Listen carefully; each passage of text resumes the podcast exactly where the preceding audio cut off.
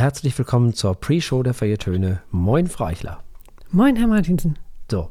Und die dreht sich natürlich wie immer in letzter Zeit, in den letzten, ja, fast schon Jahren, ne? Mhm. um den Wein. Und in diesem Fall handelt es sich um einen Wein von dem Weingut Josef Walter.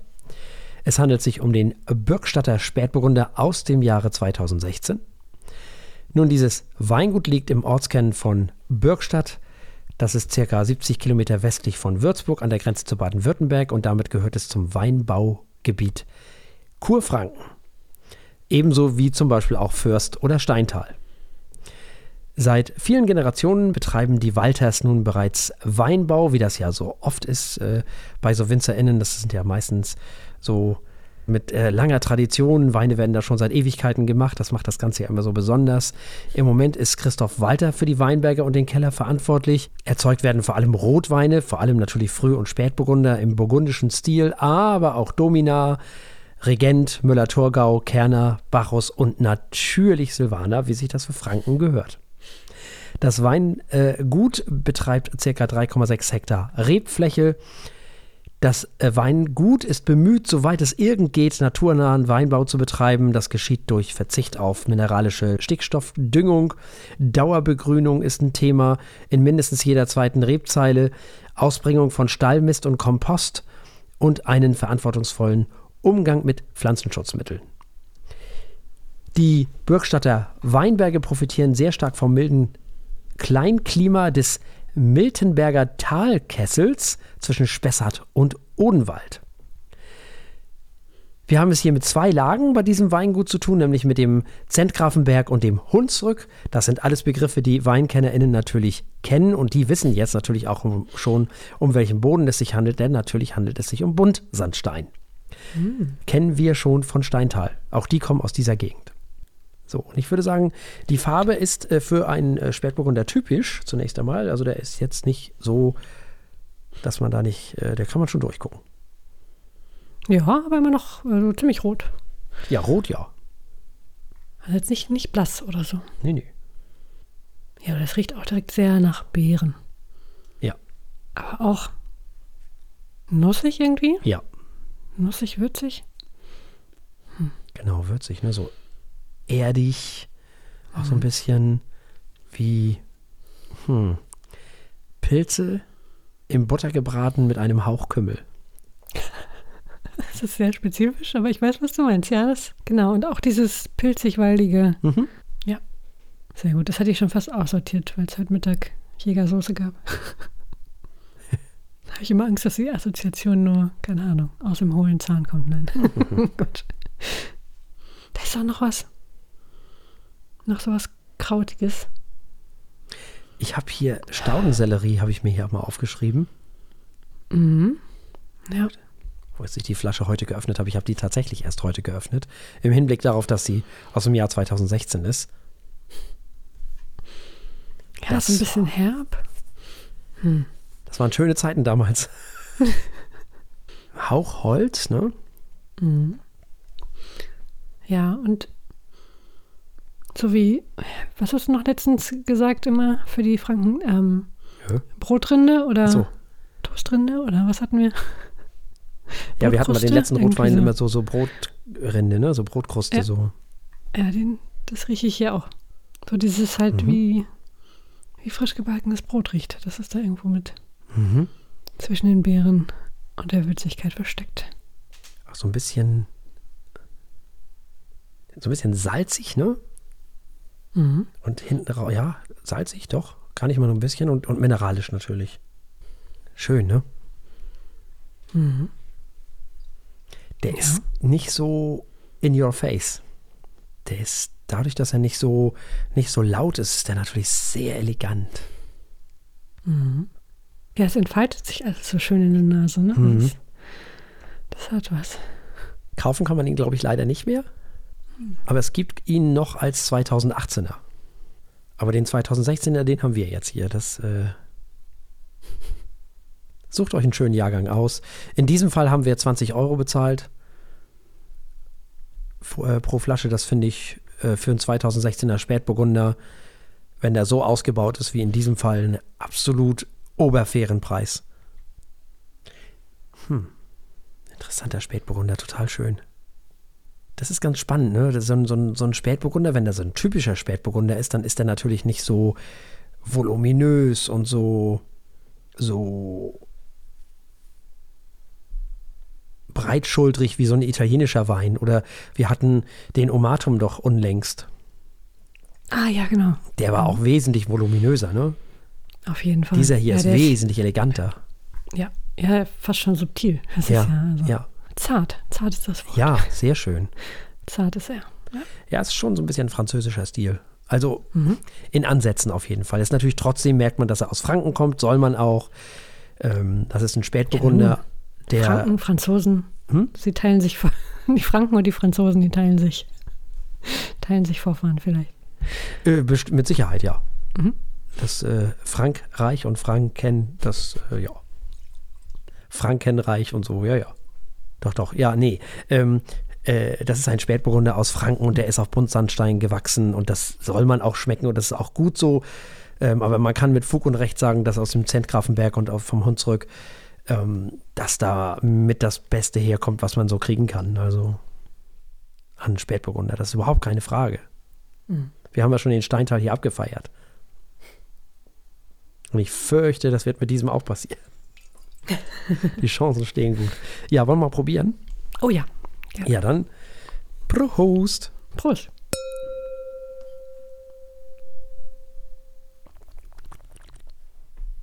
Oh. Mhm. Relativ herb und Säure. Ja, nussig, holzig, bisschen salzig. Ich hätte fast gesagt, ein bisschen rauchig, aber. Ja, finde ich auch in der Nase. Ja, genau. Mhm. Das zieht so durch den Gaumen. Das ist Mhm. spannend. Ich finde ihn ein bisschen fruchtiger als, noch als in der Nase. Mhm. Ein bisschen Apfelsine. Oh. Ui, der arbeitet aber hübsch nach. Das wird hinten raus so richtig.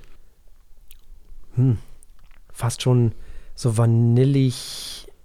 Hm, ähm, so kompottig, so. Ja, ich dachte gerade so an Puddingteilchen oder ja, so. sowas. Das, äh, Genau. Irgendwas vom Bäcker. Was Leckeres. Auch schön, dass der Abgang, man denkt, es wird trocken und dann ist es Mhm. doch nicht so trocken. Mhm. Es ist total, total fein irgendwie. Schick. Mhm. Also trocken ist er natürlich, der Wein ist sowieso trocken. Ja, ja, ja, ja. Hm. Also es hat jetzt, du meinst nichts mit Süße, sondern du meinst äh, das Adstringierende, ne? Ja, genau. Ja, es ist spannend, ne? Wie der gleichzeitig irgendwie trocken ist und trotzdem, oder adstringierend ist und trotzdem speichelanregend ist, ne? Mhm. So saftig wird so. Ja. Gleichzeitig echt schön. Und dennoch auch der Nachhall ist sowieso unheimlich krass, finde ich, weil man denkt, der ist weg und dann kommt er nochmal mit was ganz anderem wieder. Nämlich mit diesem, wie du schon gerade gesagt hast, mit diesem Bäckerkram, mit diesem Ja, so Plunder, Mhm. Plunderteilchen irgendwie.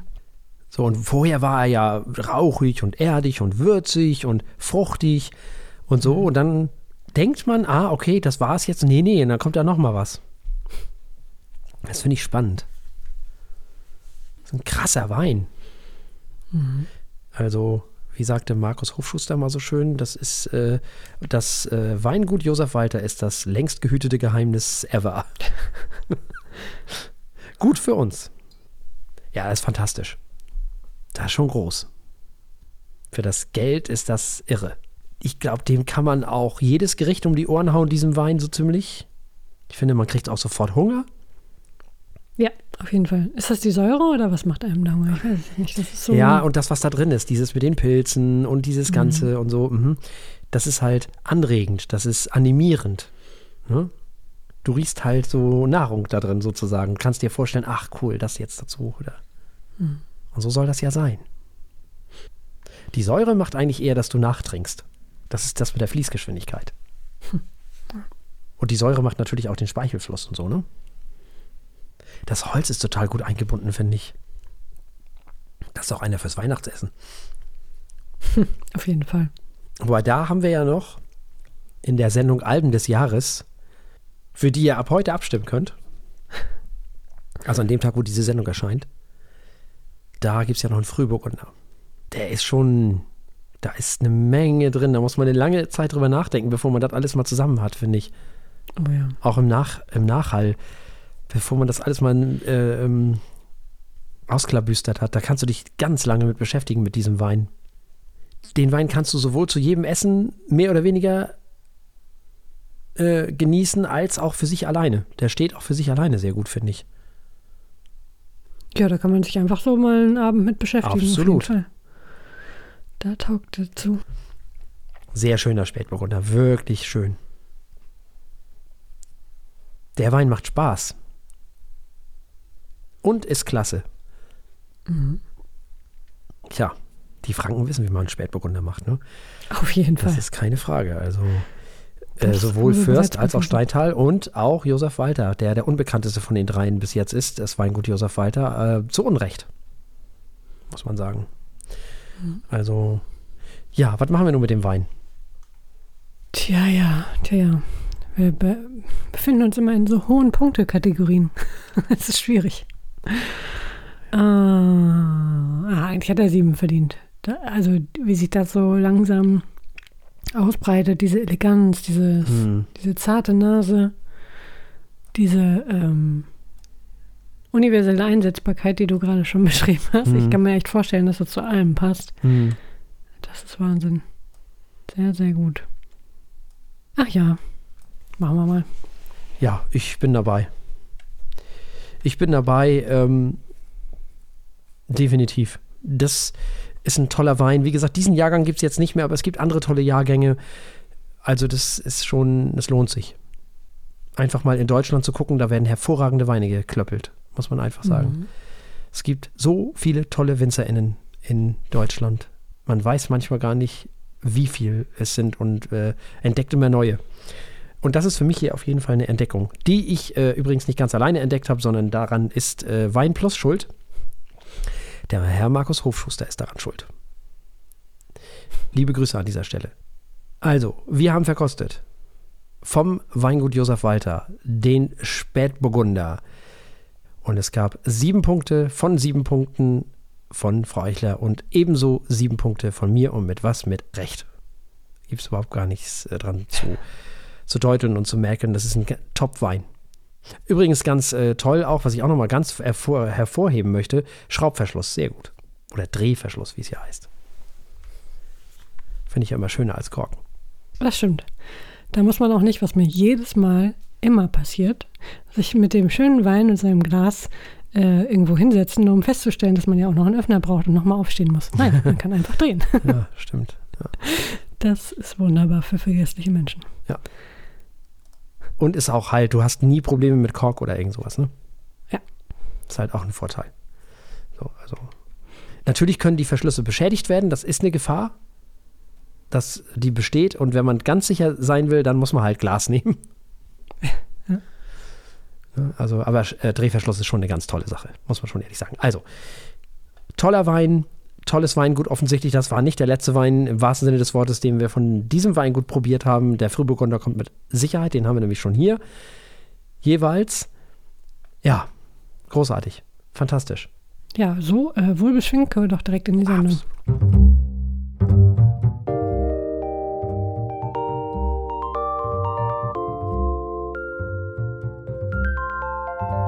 Die Feuilletöne. Podcast mit wöchentlichem Wohlsein.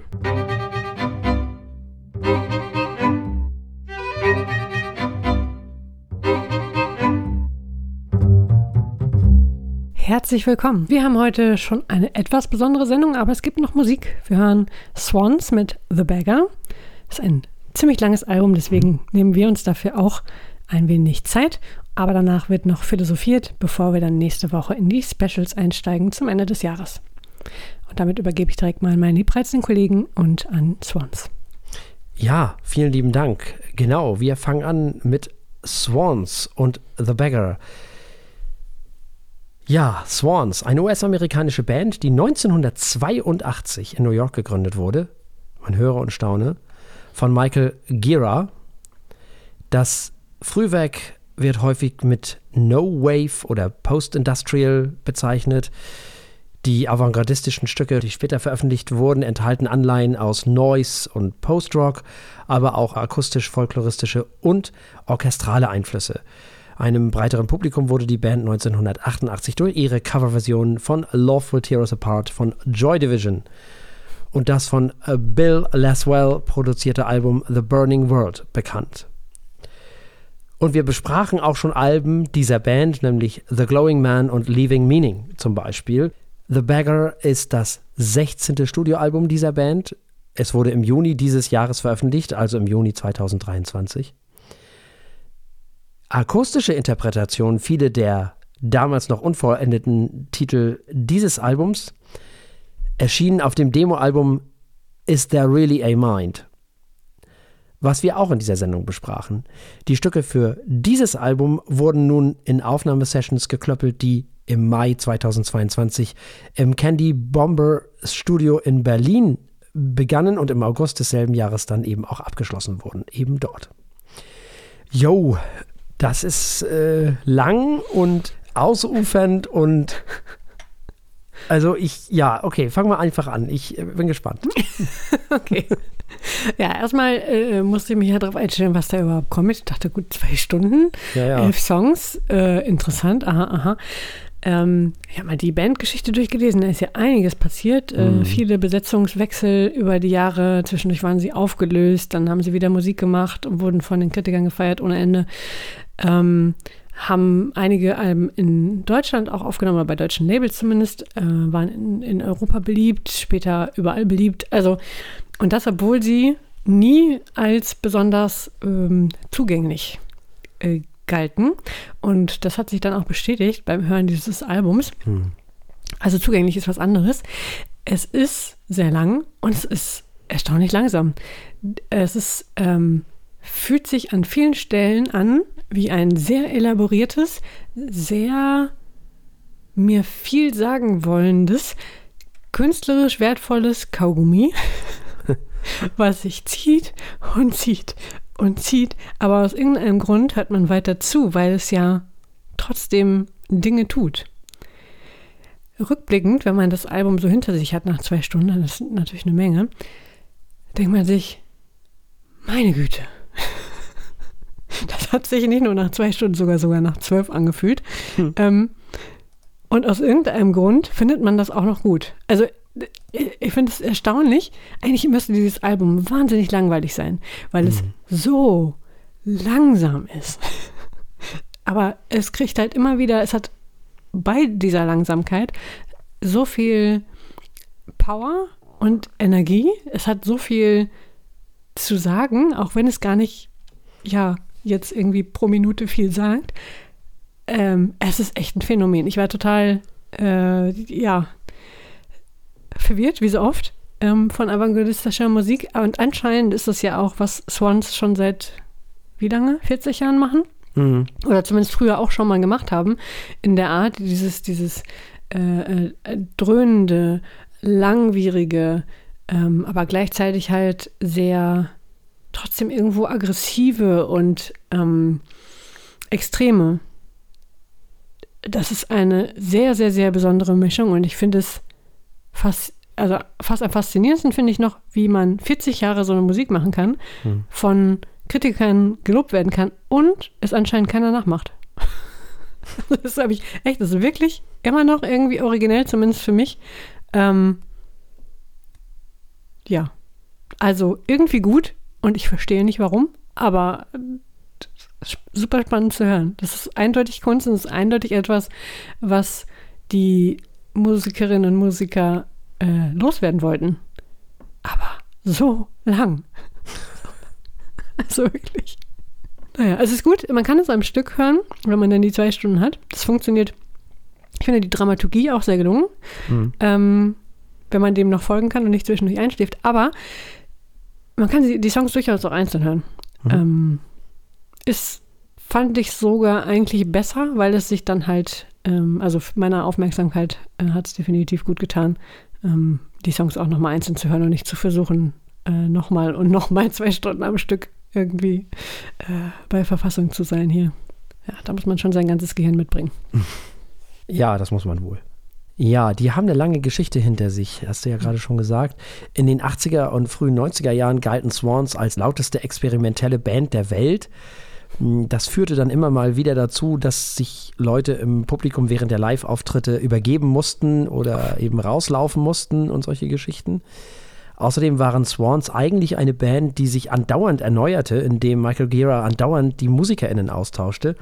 Und das war dann so bis 1997. Dann wurde die Band 2010 wieder zum Leben erweckt und ab da gab es dann ein neues Album, was wieder anders war. Und seitdem ist man dann eher so ein bisschen ähnlich unterwegs. Und irgendwie hört es sich an, als wenn er ab diesem Zeitpunkt so mehr oder weniger mit dem Sound des Ganzen zufrieden war, nach der vielleicht ein bisschen Suche vorher. Äh, und das gilt auch für das neue Album. Auf den ersten äh, Blick oder auf dem ersten Hördurchgang ist das so richtig neu alles nicht. Das alles kennt man schon so ähnlich auf Alben wie zum Beispiel The Glowing Man oder Leaving Meaning. Da hat man das schon mal gehört. Bisschen folkiger ist man geworden, ein wenig leiser ist man geworden. Außerdem haben wir es hier noch einmal mit dem Lockdown zu tun. Äh, Gera spricht von einer seltsamen Orientierungslosigkeit und das soll wohl dieses Album vermitteln. Es hat also sozusagen eine Atmosphäre, die ein bisschen beunruhigender und klaustrophobischer ist als vorher. Es wird über Leben und Sterblichkeit nachgedacht.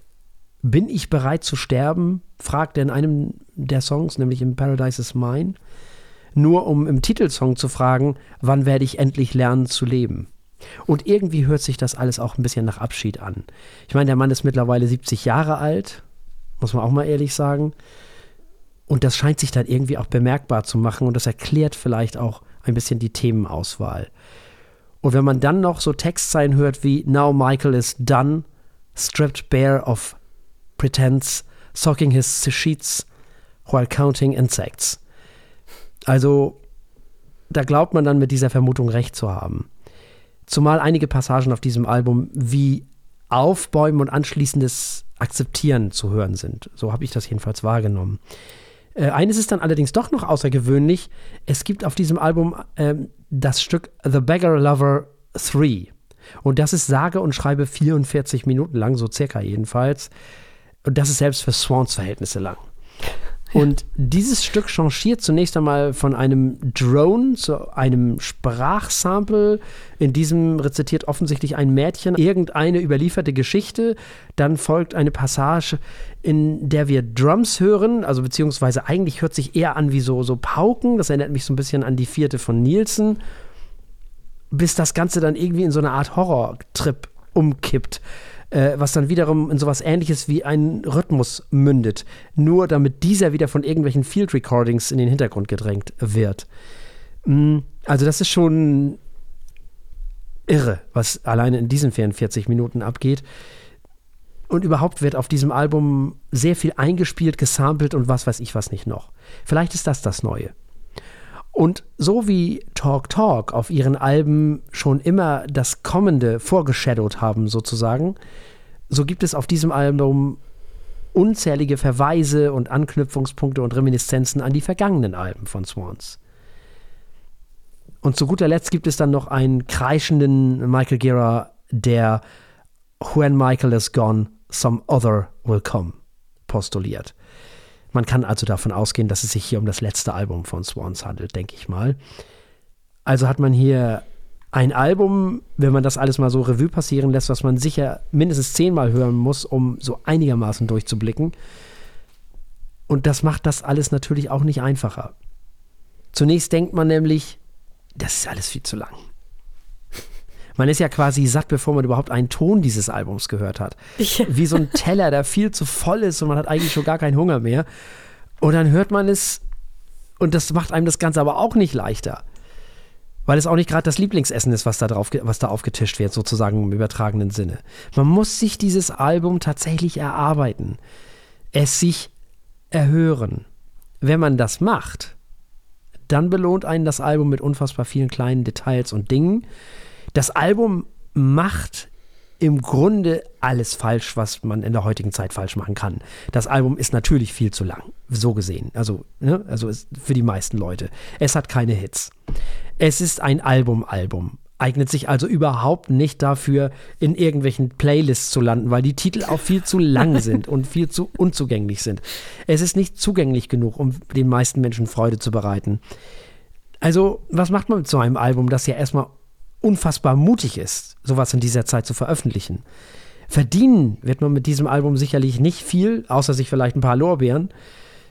Man muss also erstmal Swans Respekt zollen, dass sie dieses Album oder dass es das Album so gibt, wie es dieses Album eben gibt. Mal unabhängig davon, ob man es mag oder nicht. Und dass man sich dieses Album so erarbeiten muss, wie man es sich eben erarbeiten muss, ist eigentlich eine Frechheit in der heutigen Zeit. Auch die Länge ist eigentlich eine Unverschämtheit. Ja. Und dennoch finde ich das natürlich alles genau deswegen gut. Es ist ein Album, was man, also je öfter man es hört, desto mehr erschließt es sich einem und desto mehr denkt man, wow, krass. Ja, es ist ja, also man entdeckt immer mehr Feinheiten, man entdeckt immer mehr Geschichte, man entdeckt immer mehr Story. Das ist ja auch sehr emotional. Da geht es ja teilweise wirklich, äh, ne, er schreit und kreischt und tut und macht und ähm, von Verzweiflung über Resignation, über Akzeptanz, über Aufbäumen und was da nicht alles drin ist. Das ist schon, äh, schon irre. Und dann merkt man langsam, eigentlich ist das alles, obwohl komplett aus der Zeit gefallen und obwohl es so viel falsch macht, eigentlich ist das ein unfassbares Album. Und wahrscheinlich auch das letzte von Swans und vielleicht ist es deswegen auch so, wie es ist. Was machen wir jetzt mit einem Album, was ja nicht nur einen Song in Länge von fast 44 Minuten hat, sondern was ja insgesamt auch über, ja, circa zwei Stunden lang ist. Was machen wir mit so einem Album im Jahre 2023? Darf man das überhaupt? Ist das überhaupt erlaubt? In Zeiten von Spotify. Also ich würde sagen, es ist eindeutig nicht erlaubt und genau deswegen verdient es ein extra Goldsternchen. Ähm, das ist echt Punk, muss ich mir ehrlich ja, sagen. Es ist einfach Rebellion und finde ich klasse. Finde ich richtig gut. Ja. Einfach mal alle äh, Maße sprengen und ne, trotzdem machen. Sehr gut. Ja, total. Ja, also mir ringt das erstmal tiefsten, also größten Respekt ab, muss ich mhm. äh, ganz ehrlich sagen. Sowas in der heutigen Zeit einfach rauszuhauen, ist also das ist, äh, das, also ich weiß nicht, äh, das letzte Album wurde ja irgendwie gecrowdfounded. Ähm, ich weiß nicht, wie das jetzt mit diesem Album ist, aber so, reich wird man damit auf gar keinen Fall. Also das steht schon mal fest. Die, also die Plattenfirma oder so irgendwie das alles, die sich dieses Albums angenommen hat, die muss wissen, dass sie damit auf gar keinen Fall in irgendeiner Form auf den grünen Zweig kommen. Also das, glaube ich, kann man mit Fug und Recht so sagen. Ähm, ja, also im Hinblick darauf, dass wir das Jahr 2023 schreiben und dass selbst in den 70er Jahren so ein Album wahrscheinlich schon äh, gefeiert worden wäre, wenn es so veröffentlicht worden äh, wäre wie dieses Album, auf eine andere Art, dass man sich darüber wahrscheinlich weniger Gedanken gemacht hätte, über diese Zeit und all diese ganzen Geschichten, äh, muss man auf, aufgrund von ganz vielen Gründen wahrscheinlich äh, diesem Album aus meiner Sicht ein äh, Rent geben, weil ich auch noch nicht sicher bin, wie, wie, ich weiß gar nicht. Ich weiß nicht, wie fertig ich mit diesem Album bin.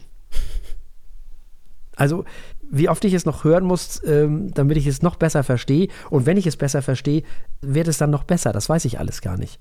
Ich auch nicht. Also fertig bin ich damit definitiv mhm. noch nicht. Ja, also ähm, nun müssen wir das Album äh, trotzdem offiziell auch nochmal bewerten auf unserer Skala von steht, läuft und rennt. Ja. Das rennt, ja. Kann doch rennen. Was, was soll man da machen? Obwohl es eigentlich wie eine Schnecke vor sich hinkriegt. das ist eine Schnecke mit Skateboard. Also, ähm, ja. Nee, bleibt nichts anderes, es rennt. Ja, ich schließe mich dem an. Dieses Album mhm. rennt. Wir haben es bewertet. Es gab ein Rent von Frau Eichler und ein Rent von mir für ein Album, was zeitmäßig komplett aus der Zeit gefallen ist, im wahrsten Sinne des Wortes. Ja. Also, The Beggar von Swans, ein Rennen von Frau Eichler und ein Rennen von mir. Wunderbar. Wunderbar. Ja, das ist doch mal eine Hörempfehlung. setzt euch doch mal zwei Stunden hin in Ruhe. Das ist in dieser Zeit. Ja, das muss man auch wollen. Ne? Ja. Also, das ist es eben. Wer hat die Muße dafür in, diesem, in diesen Zeiten noch? Na gut, kommen wir zum äh, Philosophieren. Mhm. Und ich habe mir direkt notiert, wir hatten ja letzte Woche noch Eingebungen. Ne? Mhm. Okay. Äh, du hattest zwischendurch erwähnt, das wäre ja nochmal ein ganz eigenes Thema für sich. Dann dachte ich sofort, ah, dann machen wir es doch zu einem Thema für Mhm, sich. mhm. Du sagtest, es ist, äh, genau das ist das Problem, nämlich wie man Politiker wird. Ja, Das sei ein Problem. ja, das ist tatsächlich ein Problem, Mhm. weil äh, um dich politisch zu engagieren, sagen wir mal parteipolitisch zu engagieren, musst du ja in irgendeine Partei eintreten. Oder dich da irgendwie mit arrangieren. So. Und äh, das Problem ist, wie bei so vielen Dingen im Leben, Parteien funktionieren wahnsinnig gut, wenn die Menschen nicht wären. Nicht? Also wenn die Parteimitglieder nicht wären. Denn es geht auf ganz tiefer Ebene, also wirklich auf unterster Ebene. Und da fange ich wirklich beim, beim, beim äh, Ortsverband und solchen Sachen an. Es geht um Macht. Und es geht darum, andere Leute zu diskreditieren und es geht darum, irgendwie eine Strategie zu erfinden, wie man am besten nach oben kommt und solche Geschichten. Und es gibt bestimmt auch Ausnahmen und ich weiß, das ist bestimmt in anderen oder ist anderen Menschen anders widerfahren als mir mit hundertprozentiger Sicherheit. Es ist sehr anstrengend, wenn es mehr um die Leute selber geht, als um die eigentlichen Sachfragen, um die es hier eigentlich gehen sollte. Das wird dann irgendwann sehr anstrengend, vor allem wenn es dann mehr darum geht, sich miteinander zu beschäftigen, als mit den Themen. Und das habe ich dann irgendwann als sehr anstrengend empfunden. Und ich habe ja eine lange, lange Zeit hinter mir, wo ich ja mehrmals versucht habe, parteipolitisch irgendwas zu machen. Also insofern ist das wirklich nicht ganz ohne. Ich muss dazu sagen, ich war allerdings noch nie ähm, äh, bei der CDU oder bei der SPD. Wie das da ist, weiß ich nun überhaupt nicht. Also keine Ahnung. Ich kann mir nur vorstellen, dass es in vielen Parteien, in vielen Orts- und Kreisverbänden, natürlich nicht in allen oder sagen wir mal in einigen, nicht in vielen, in einigen schwierig war. Heute ist das natürlich nicht mehr so, ist mir alles klar. Heute sieht das ganz anders aus. Damals war es zum Teil schwierig für mich. Das verstehe ich. Also es ging mehr darum, wer kann mehr Leute hinter sich versammeln. Genau. Mhm, klar. Ich meine, in gewisser Weise könnte man sagen, das ist natürlich auch eine Kompetenz, die man später noch braucht als Politiker. Aber Ja, aber wenn das warum auf, braucht man die auf Kosten eigentlich? der Sachfrage, genau. Das ist ja die Frage. Äh, Es kann ja nicht sein, dass du erstmal lernst, äh, wie man am besten irgendwie Intrigen schmiedet. Genau. Ja, Das sollte man blöd. lernen, Entscheidungen zu treffen und Ja. auch schwerwiegende, groß umfängliche Entscheidungen Natürlich. zu treffen. Und ich äh, will äh, nochmal dazu sagen, ich bin fest davon überzeugt, dass 80 Prozent der PolitikerInnen ihren Job sehr ernst nehmen und überhaupt nichts damit zu tun haben. Bleiben aber die anderen 20 Prozent, die den, die den 80 Prozent das Leben zur Hölle machen. Und ich Klingt, glaube, als wäre das, hm? Klingt, als wäre das ein bisschen so wie bei Wissenschaftlern, die eigentlich tolle Wissenschaftler sein könnten, wenn sie nicht ständig sich damit beschäftigen müssten, äh, Drittmittel einzuwärmen. Mhm. So wie Politiker, die tolle Politiker sein könnten, wenn sie nicht ständig damit beschäftigt wären, äh, Leute hinter sich zu versammeln und sich die Macht zu erkaufen, die sie brauchen, notwendigerweise, äh, nicht zu erkaufen, die Macht zusammen zu Mhm. holen, die sie brauchen, um irgendwas sachlich zu bewegen. Mhm. Ist das vergleichbar? Hm. Ja, kann sein. Ich war ja im wissenschaftlichen Bereich, kann ich ja nichts dazu sagen. Ja. Das weiß ich natürlich nicht. Äh, ich glaube, man braucht als Politiker und Politikerin ein unfassbar dickes Fell. Man braucht Durchhaltevermögen und einem müssen diese 20 Prozent irgendwie egal sein. Nicht? Und man muss sich gegen diese 20 Prozent irgendwie durchsetzen können. So. Und da fehlt mir die Lust. Muss ich ganz ehrlich sagen. Das ist mir zu anstrengend. So. Das ist, äh, also ich glaube, dass der, der Job des Politikers in irgendeinem Parlament total spannend ist. Also das glaube ich sehr wohl. Und ich äh, bin ein großer Freund von Debatten und so. Ich habe als Kind schon Bundestagsdebatten geguckt. Fand ich total cool. Also das äh, ist nicht das, was ich meine. Diese, diese Auseinandersetzung in Debatten und so, das finde ich alles total cool und richtig und wichtig. Mir geht es mehr darum, dass diese innerparteilichen Geschichten super anstrengend sind, meistens doch viel anstrengender als alles andere.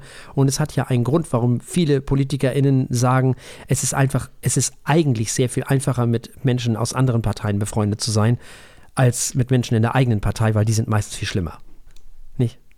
Ja, man ist sich zu nah und doch zu. Ja, man buhlt nicht um Posten. Ja, ja. Ne? Das ist eigentlich gar nicht so richtig gut, dass das gemacht wird. Also, es sollte eigentlich um andere Dinge gehen. Aber nochmal, ja, ich bin fest davon überzeugt, dass die meisten PolitikerInnen das nicht betrifft. Es betrifft eine Minderheit, aber diese Minderheit macht der Mehrheit das Leben halt zur Hölle. Das ist leider so.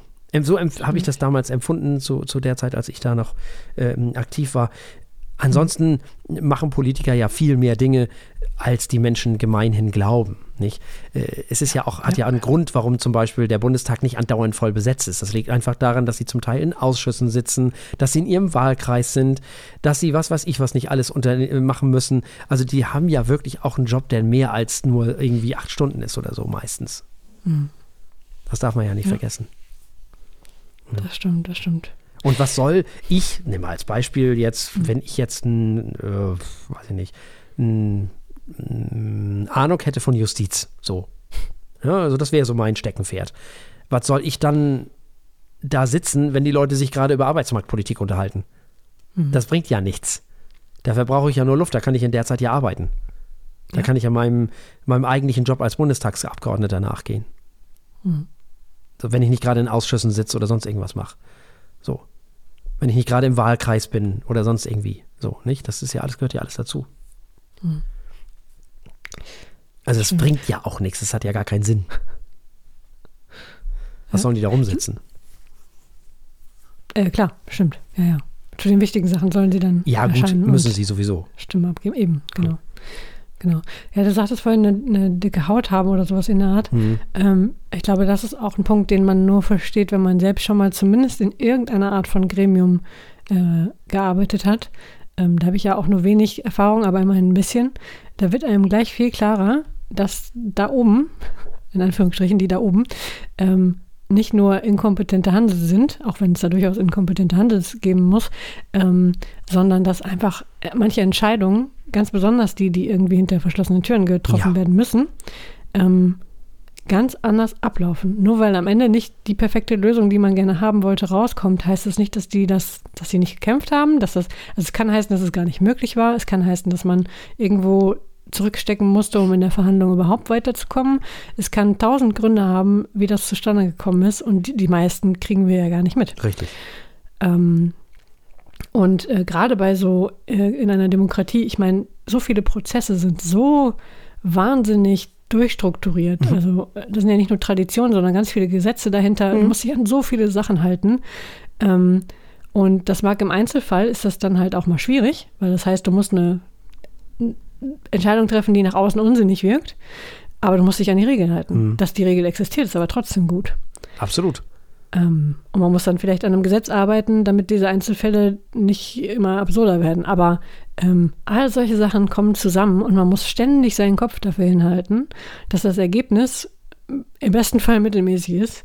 Äh, da muss man schon echt ganz schön eine dicke Haut haben, das ist wirklich wahr. Also da den Optimismus und den Idealismus zu behalten, zu sagen, äh, ich mache das trotzdem gerne und ich mache das trotzdem weiter und ich behalte meinen moralischen Kompass und äh, ich kann harte Entscheidungen treffen. Und das über, keine Ahnung, wie lange? 50, 60 Jahre Politikerkarriere. Äh, Wahnsinn. Ja, ähm, davon halte ich übrigens genauso wenig wie 50, 60 Jahre Polizeikarriere oder Kindergärtnerinnen oder LehrerInnen mhm. oder sonst was, weil äh, da bin ich der Meinung, ich sage nichts dagegen, wenn Menschen der Politik oder ihrem Leben oder sich der Politik verschrieben haben und das als unheimlich gerne machen und das auch gerne ihr Leben lang in Anführungszeichen machen wollen. Ich bin nur der Meinung, sie sollten Pause machen und mhm. irgendwann auch mal was anderes machen, weil sie verlieren sonst den Kontakt zur Basis, also zu dem mhm. Eigentlichen sozusagen. Das gilt für alle, die, für alle genannten. Nicht wahr?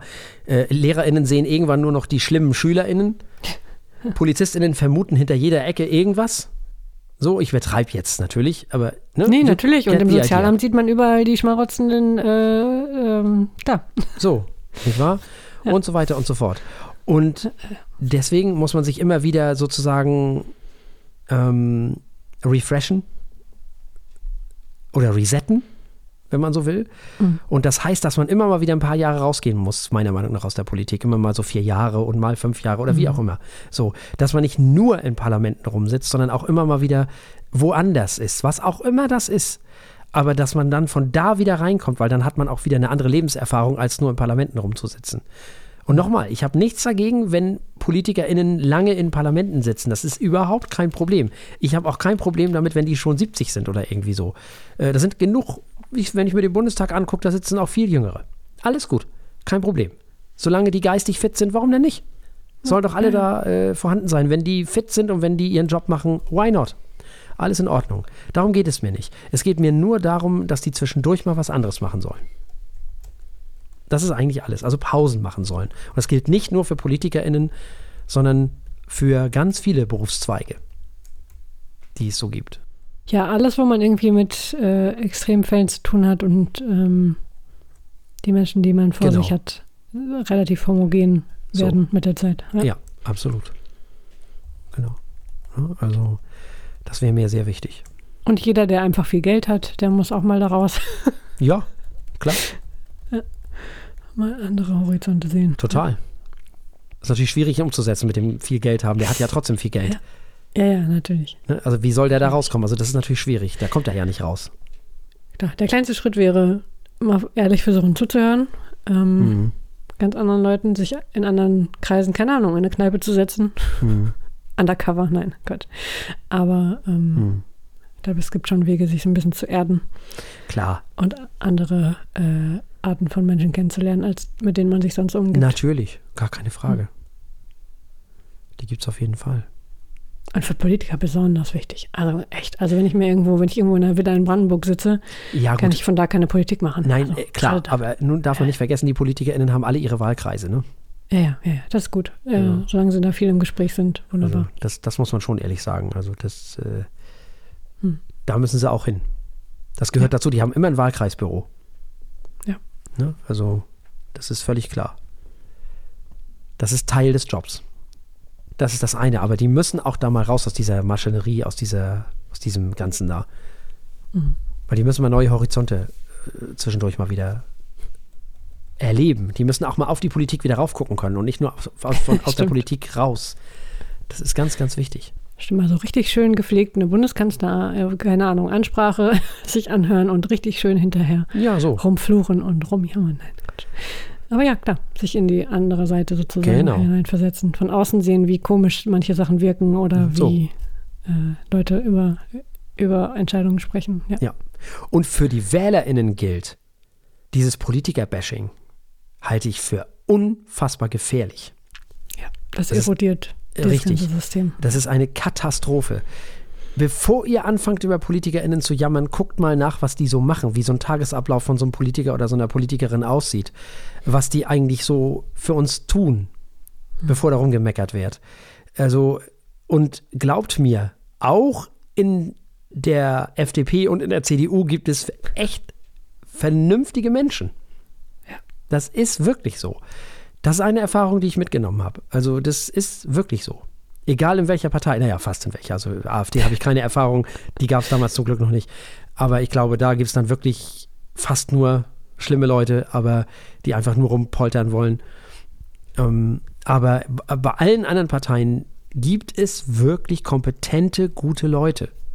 Die gibt es. Ja, es gibt natürlich auch den Politiker oder die Politikerin, die hauptsächlich wegen Macht oder Geld oder sonst was da ist, die gibt es. Das ist ja völlig klar. Es sind Menschen. Und warum soll es bei diesen Menschen nicht auch solche Menschen geben? Es wäre ja ein Wunder, wenn es nicht so wäre. Aber die sind mit Sicherheit in der Minderheit. Aber ganz bestimmt. Also so viel steht für mich fest. Und man kann wirklich immer schön nachgucken, was die so machen. Und ihr könnt ja auch euch mit eurem Abgeordneten mal unterhalten. Also ihr könnt ja Kontakt zu dem aufnehmen oder zu der, bevor man hier rummeckert, ne? Und mhm. oder irgendwas von die da oben faselt oder irgendwie so ein Blödsinn. Das wäre mir auch ganz wichtig. Also wirklich, wir müssen wirklich aufpassen, dass wir unsere Demokratie nicht einfach so wegwerfen. Das kann echt nicht sein. Ein bisschen Mühe kann man sich auch mal geben. Ja. Finde ich. Oh, ja. Ach, was für wichtige Themen wir hier immer ansprechen. Ne? Wahnsinn. Sehr gut, alles dem ist nichts hinzuzufügen. So, Ja, also ja, mehr hm. Verständnis für die PolitikerInnen. Auf jeden Fall. Gleichzeitig natürlich weniger Akzeptanz für die, die wirklich ihren Job schlecht machen, ja, aber erstmal zuhören. Erstmal hinschauen, erstmal zuhören. Geht immer. Äh, ja, dann bleibt uns eigentlich nur noch zu sprechen über nächste Woche, mm. denn alles wird anders, wie alles immer, zum Ende des Jahres. genau. Wer uns schon länger hört, äh, im, zum Ende des Jahres im Dezember hauen wir immer ein paar Specials raus. Dann gibt es keine Musik mehr, denn sonst würden wir völlig wahnsinnig werden, wenn wir am letzten Tag noch ein Album des Jahres zu küren haben. Ende Dezember machen wir nämlich genau das. Stattdessen werden wir die uns die nächsten drei Wochen mit äh, wunderbaren Interviewgästen ähm, die Zeit herumschlagen hier. Wird wunderschön. Und danach gibt es die Alben des Jahres. Und während dieser Zeit, in der wir Specials und Interviews für euch haben, könnt ihr dann auch abstimmen über eure Alben des Jahres. Da brauchen wir auch ein bisschen Zeit für, ne? Mhm. Und äh, dann gehen wir mit einem Paukenknall in die Winterpause. so ist das. Sozusagen. Feuilletöne.de slash Album minus, minus des minus Jahres. Ne? Mhm. Da findet ihr das. Feuilletöne.de slash Album minus des minus Jahres. Genau, und kurz vor Weihnachten könnt ihr uns dann wieder dabei zuhören, zumindest mir wieder dabei zuhören, wie ich daran verzweifle, was zur Hölle jetzt meine Nummer 1 Album des Jahres werden soll. Das ist wieder. Ach so, ja, stimmt. Da, da, da habe ich überhaupt eine Mitteilung zu machen. Ich bin durch. Ja. Komplett? Ja. Alles fest? Jawohl. Oh, ich bin neidisch. Ja. ja, noch ja. keine Weihnachtsgeschichte, noch äh, Geschichte, genau, noch keine Weihnachtsgeschenke, noch kein Alben des Jahres. Ich oh, habe noch einiges nachzuholen. Gut, nächste Woche sprechen wir erstmal mit Kim. Mhm. Den kennen einige von euch schon, denn den, den haben wir schon ein paar Mal in der Sendung gehabt. Und äh, das wird bestimmt ein unterhaltsamer Abend. So Oder morgen, es. je nachdem, wann ihr uns hört. So ist es. Es wird natürlich um Werder Bremen gehen, es wird um Fußball mhm. gehen. Und wer weiß, wo wir dann wieder landen. Äh, man wird sehen. Da dürft ihr euch auf jeden Fall drauf freuen und das kennt ihr ja auch schon. Der Kim war schon öfter bei uns. Gern gesehener Gast, Freund der Sendung, freuen wir uns sehr drauf. Bis dahin, bevor ich jetzt das Übliche sage, geht hin und stimmet ab. Ihr habt fünf Stimmen, genauso wie wir. Ihr könnt also fünf Alben des Jahres wählen, also fünf äh, Haken machen sozusagen, wenn man so will und dann eben auf äh, ja, Abschicken, Submit, Summit oder wie auch immer, ich weiß gar nicht, wie das da heißt. Summit ähm, bestimmt, ja. ja. Mhm. Äh, klicken, macht das, müsst ihr nicht, ihr könnt auch weniger wählen, wenn ihr sagt, nee, nee, mir fallen aber nur drei ein oder zwei oder eins, geht natürlich auch, aber bis zu fünf könnt ihr wählen. Davon macht ihr bitte rege Gebrauch, da freuen wir uns sehr, weil desto mehr daran teilnehmen, desto interessanter wird natürlich das Ergebnis und desto aussagekräftiger ist natürlich auch das Ergebnis. Und bis jetzt war es immer so, dass unsere HörerInnen uns doch immer wieder positiv überrascht haben und wir festgestellt haben, dass wir die besten HörerInnen der Welt haben. Bis dahin, bis wir uns nächste Woche mit Kim unterhalten. Liebt uns, liked uns, teilt uns, besternt uns, weiß ich nicht was noch alles, kommentiert uns, macht das alles. Äh, wir freuen uns, wenn wir von euch hören. Info at ist unsere E-Mail-Adresse, wenn ihr uns schreiben mögt.